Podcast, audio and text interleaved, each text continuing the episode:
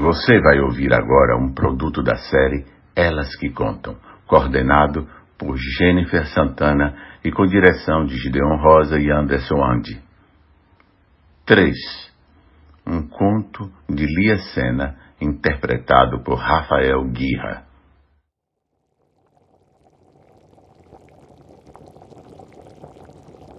As tímidas mãos branquinhas preparavam vigorosamente as cocadas que à tarde seriam vendidas no passeio da sua casa.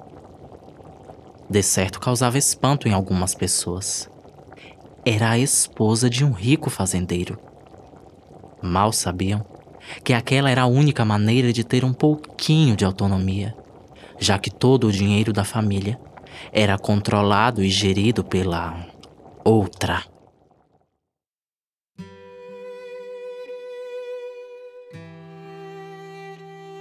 O filho caçula contou-me certo dia essa história em detalhes.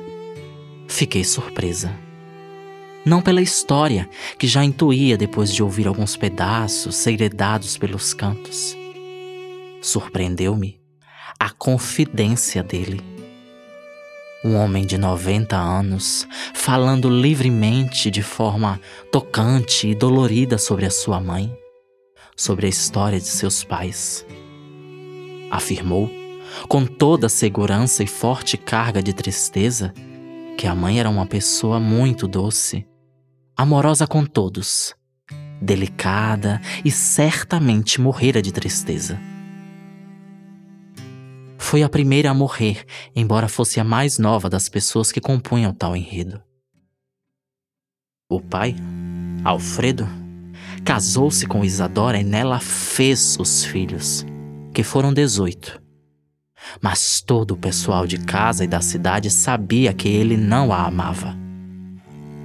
A outra, Manu, veio morar com eles desde o princípio do casamento, a pretexto de ajudá-la com os filhos e a casa, apesar das serviçais que faziam a maior parte dos serviços. Manu controlava tudo determinava o que comprar, o que vender, o que fazer para o almoço e o jantar, os castigos impostos aos filhos. Todas as pessoas sabiam que Alfredo amava Manu e, por imposição da família, por motivos que nunca foram explicados, casou-se com Isadora.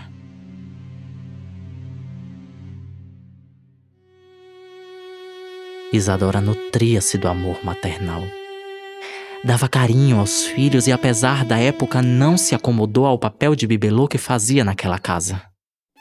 Decidiu fazer as cocadas e vender. Tinha o respeito e a admiração das pessoas das redondezas.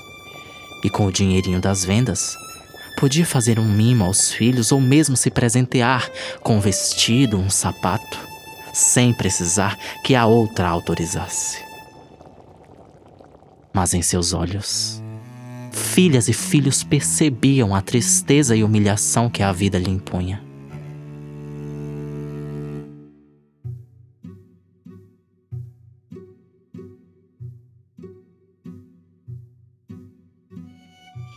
É bem provável que nunca tenha amado aquele homem também. É muito provável que também a ela o casamento tenha sido imposto. É quase certo que nunca sentiu prazer ao deitar-se com aquele homem que a tratava com indiferença e deixava transparecer o amor e devoção à outra. É bem provável. Mas aquela vida de coadjuvante, dentro da própria casa, na educação dos filhos e na atenção do marido, fizeram-na definhar e morrer cedo. Nunca soube a idade que ela partiu não me contaram.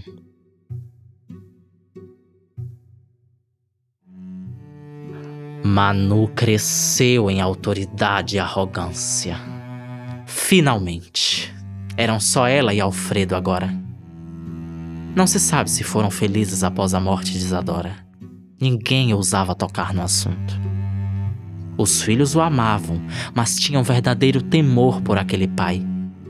Jamais o questionariam.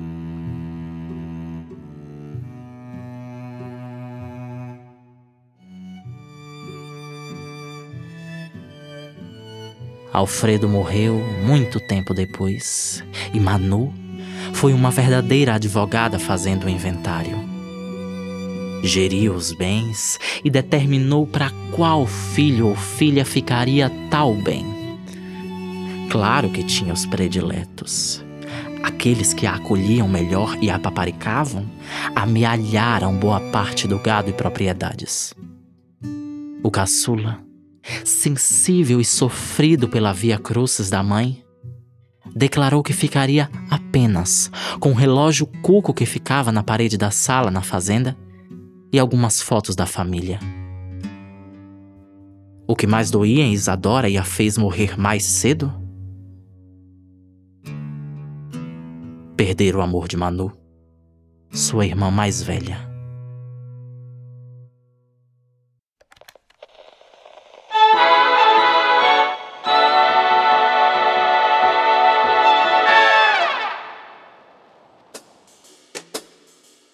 Você acabou de ouvir o programa Elas que Contam no Rádio, um projeto que tem o apoio financeiro do Estado da Bahia, através da Secretaria de Cultura e Fundação Cultural do Estado da Bahia, via Lei Aldir Blanc, direcionada pela Secretaria Especial da Cultura do Ministério do Turismo, Governo Federal, além do apoio institucional da Casa de Cultura Jonas e Pilar, através do Instituto Macuco Jequitibar.